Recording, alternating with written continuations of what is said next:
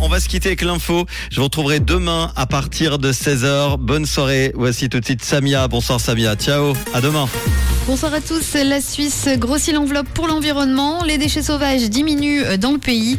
Et le temps revient au sec pour demain. C'est une bonne nouvelle.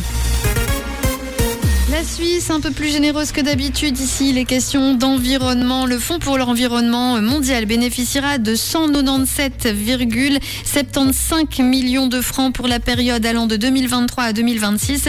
Le Conseil des États a désavoué sa commission qui ne voulait mettre que 148 millions.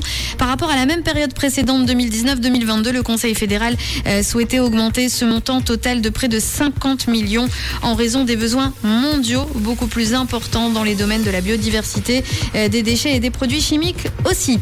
En Suisse, les voitures électriques manquent de bornes de recharge. Aujourd'hui, on en compte près de 8700. C'est un chiffre qui est en hausse de 26% par rapport à l'année 2020, mais ça reste encore insuffisant puisque la demande est en hausse. L'année dernière, le nombre de voitures électriques en circulation a bondi de 62%.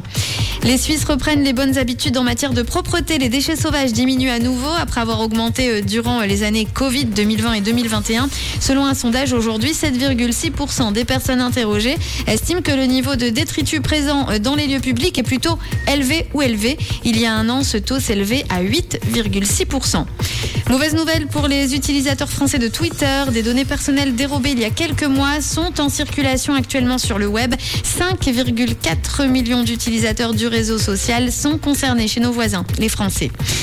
Absent des médias ces derniers mois, Will Smith a fait un premier retour sous les projecteurs. C'était hier soir dans un late show. Il a donné sa première interview à Trevor Noah dans son Daily Show. Euh, depuis euh, l'histoire de la baffe aux Oscars, on n'avait plus aperçu l'acteur en interview. Pas de pluie au programme de mercredi. Demain, le ciel devrait rester tout de même nuageux, mais le temps demeurera sec selon les toutes dernières prévisions. Les températures le matin, couvrez-vous bien autour des 5 degrés et pas plus de 8 degrés l'après-midi à Yverdon et à Vevey. Demain, 9 degrés à Nyon, à Genève et à Vernier. 9 degrés aussi à Carouge et à Lausanne. Belle soirée à tous sur Rouge. C'était la météo, c'est Rouge.